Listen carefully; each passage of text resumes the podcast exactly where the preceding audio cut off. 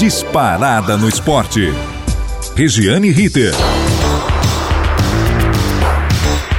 Muito bem, estamos chegando nesta quinta-feira, 27 de janeiro de 2022, com o boletim informativo do Disparada no Esporte.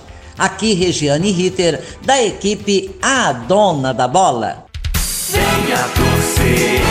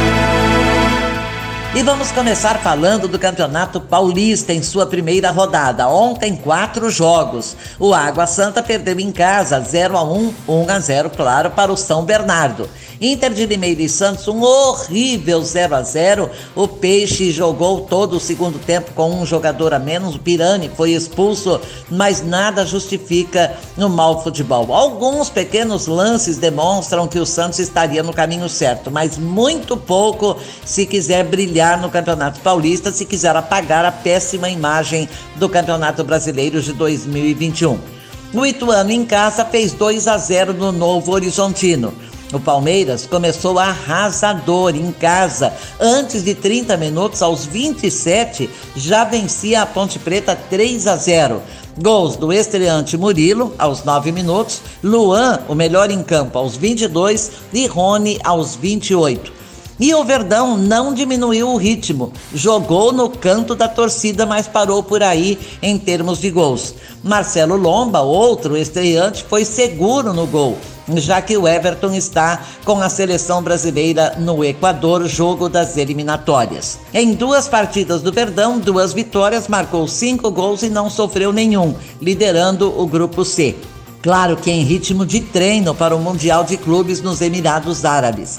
O Verdão eh, vai a campo sábado no ABC diante do São Bernardo. Hoje temos mais, temos mais Campeonato Paulista, Mirassol e Bragantino, 20 horas em Mirassol. E em Campinas, no Brinco de Ouro, Guarani São Paulo. De boas lembranças, é, já foi final de campeonato. 21 e 30, portanto, no São Paulo fazendo a sua estreia e mostrando sua nova cara. Vamos torcer para que seja uma cara boa, não só do São Paulo, mas do Guarani também. Uma grande força e que anda ausente do Campeonato Brasileiro, que a gente sente a falta da revelação de grandes craques, que o Guarani já foi um celeiro de craques. As duas partidas fecham a primeira rodada do Paulistão 2022. Lembrando que a Série A2 já está jogando, na luta por duas vagas na Elite. São 16 clubes, assim como a Elite. Oeste, São Bento, Juventus, Linense, Monte Azul, Velo Clube, 15 de Piracicaba, Portuguesa Santista, Rio Claro, Taubaté, Portuguesa de Desportos, Primavera, Lemense, RB Brasil, São Caetano e Audax. É isso aí.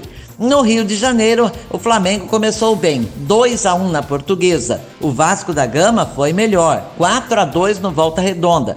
E o Botafogo não tão bem, 1 a 1 com o Boa Vista. Enfim, para alguns, os campeonatos estaduais servem de treino de início de temporada para torneios mais importantes como o Campeonato Brasileiro, a Copa do Brasil, Libertadores da América, Copa Sul-Americana e por aí vai. Mas para o interior do estado, dos estados, para os times de pouca visibilidade e também para as torcidas, quase que de um modo geral, vale troféu, vale título, vale premiação. Então, há luta que os estaduais estão rolando a bola. Houve um tempo que os estaduais tinham luxo, tinham glamour. Hoje não tanto, desde que o Campeonato Brasileiro passou a ser de pontos corridos, ocupando as vagas todas, ocupando datas, fazendo 38 rodadas, ou seja, é jogo que não acaba nunca, é Série A, Série B, C e D, o considerado futebol amador. Os estaduais perderam espaço, perderam as datas. Então foi encolhendo, foi encolhendo, mudando a fórmula. Como essa fórmula do Campeonato Paulista, por exemplo, eu considero duríssima. Você tem 12 rodadas para terminar em primeiro ou segundo lugar em quatro grupos formados por quatro times. E aí classificam-se o primeiro e o segundo e vão às oitavas, não, já vão direto para a quarta de final. Por que não quartas de final? Porque é uma partida só, então semifinais, finais, é tudo muito corrido, muito apertado, não dá tempo de, de trabalhar. E levando-se em consideração que é o primeiro torneio dos adultos, né? Porque antes tem a Copinha São Paulo de Futebol Júnior, mas é o primeiro torneio adulto do ano, ele serve sim de muito treinamento, de experiência, de testes com jogadores para campeonatos mais importantes. Mas vale troféu. Vale troféu, então tem que batalhar para ganhar, é evidente.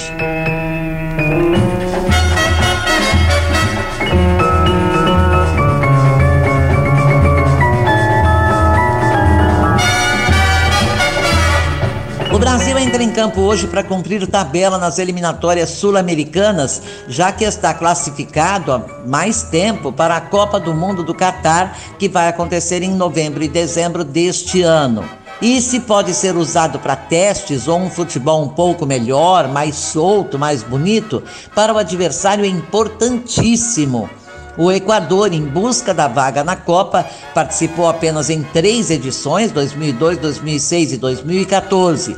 O jogo será em Quito, às 18 horas, portanto, nosso horário aqui, 6 da tarde. Na ida, no primeiro turno, o Brasil venceu o Equador aqui em casa 2 a 0.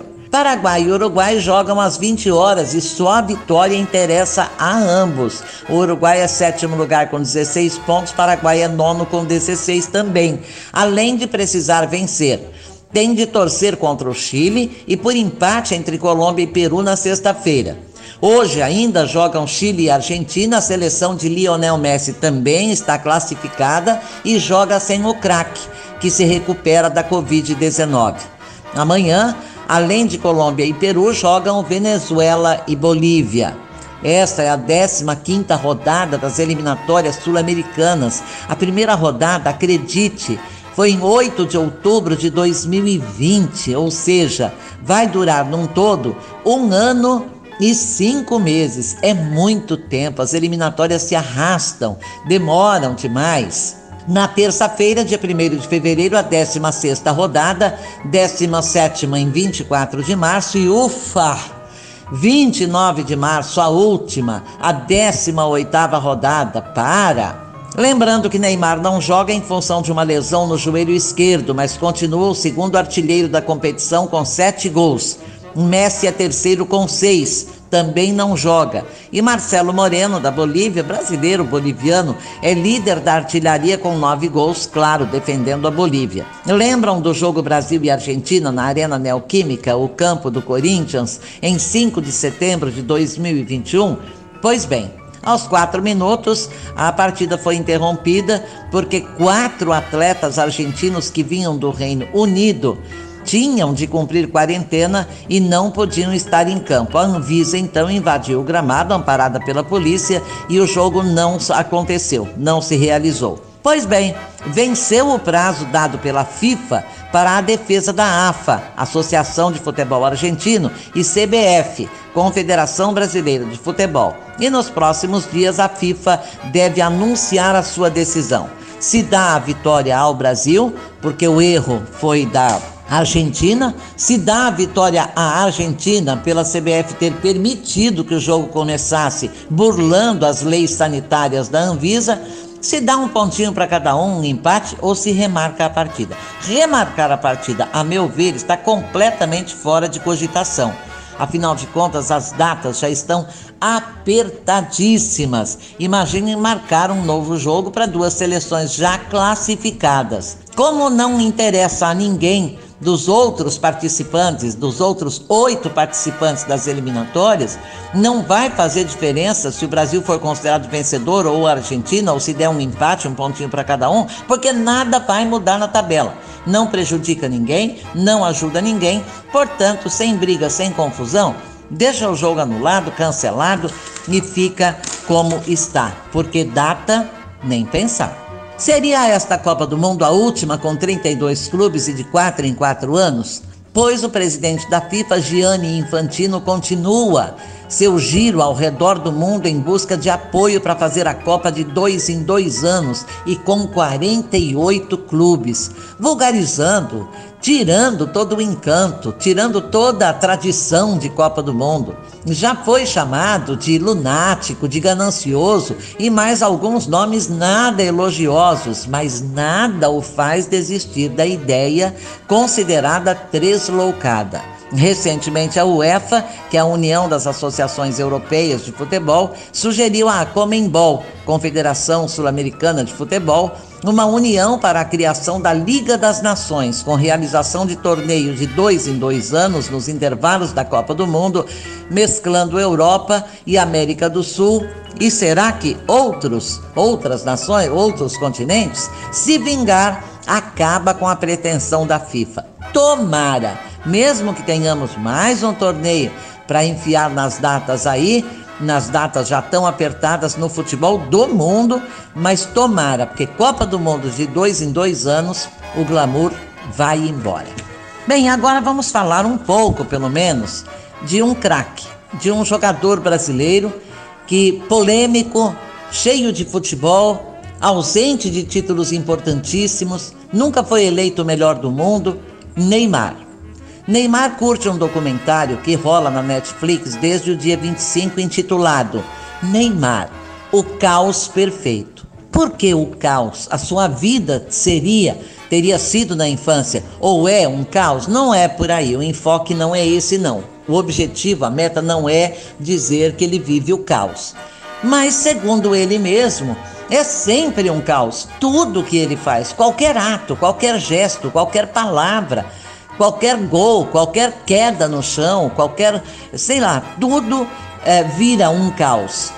A direção é de Davi, ou David Charles Rodrigues, e produção executiva do astro do basquete LeBron James. Ah, sei lá, o documentário não apresenta grandes novidades. São as festas mirabolantes de sempre, jogadas mirabolantes do craque, que nunca foi unanimidade para ninguém mas expõe uma ferida, se você prestar atenção, quando o assunto é o Neymar pai e empresário. E sem tom choroso, apenas espontâneo, o atleta diz que o empresário cuida dele 24 horas por dia e que ele, Neymar, acaba perdendo o pai. Ele sente esse distanciamento paternal.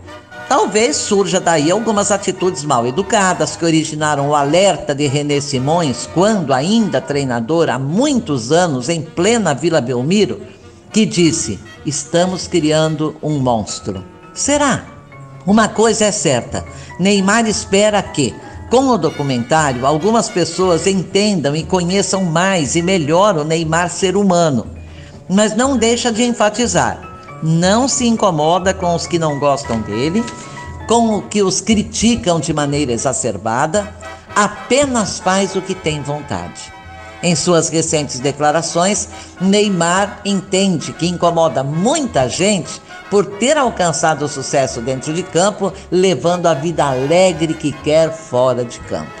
Não ser eleito o melhor do mundo não tira a sua alegria Ser o jogador mais caro do mundo, como já foi, compensa a frustração de não ser o the best.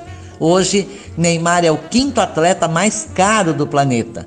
Falando de futebol, o craque tem um programa de 15 dias de trabalho intenso para tentar a recuperação completa do joelho esquerdo. Meta. E talvez esteja aí a sua grande chance de provar que funciona dentro de campo.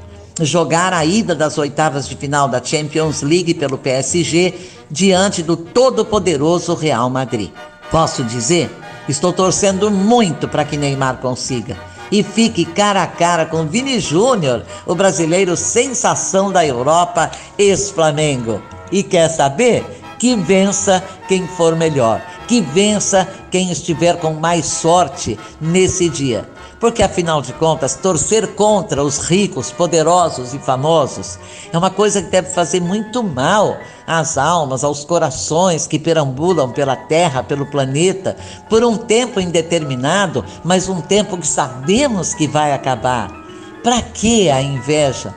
Para que criticar? Para que apontar o dedo e dizer ele não presta? Só quando tiver uma atitude que prejudique, que doa, que machuque alguém, é que nós podemos, eh, sei lá, talvez comentar, mas criticar, julgar, condenar e executar, não, está fora dos nossos planos. Muitíssimo obrigada a todos, um grande beijo, uma ótima tarde e até amanhã. Tivemos na mesa de som nosso parceirão Agnoel Santiago Popó, a supervisão técnica é de Robertinho Vilela. Volte logo, Robertinho, e forte e bem. Coordenação do professor Renato Tavares, direção geral da Faculdade Casper Libero e Rádio Gazeta Online do professor Wellington Andrade.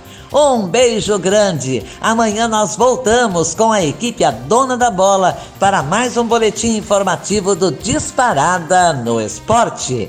Regiane Ritter. Disparada no Esporte.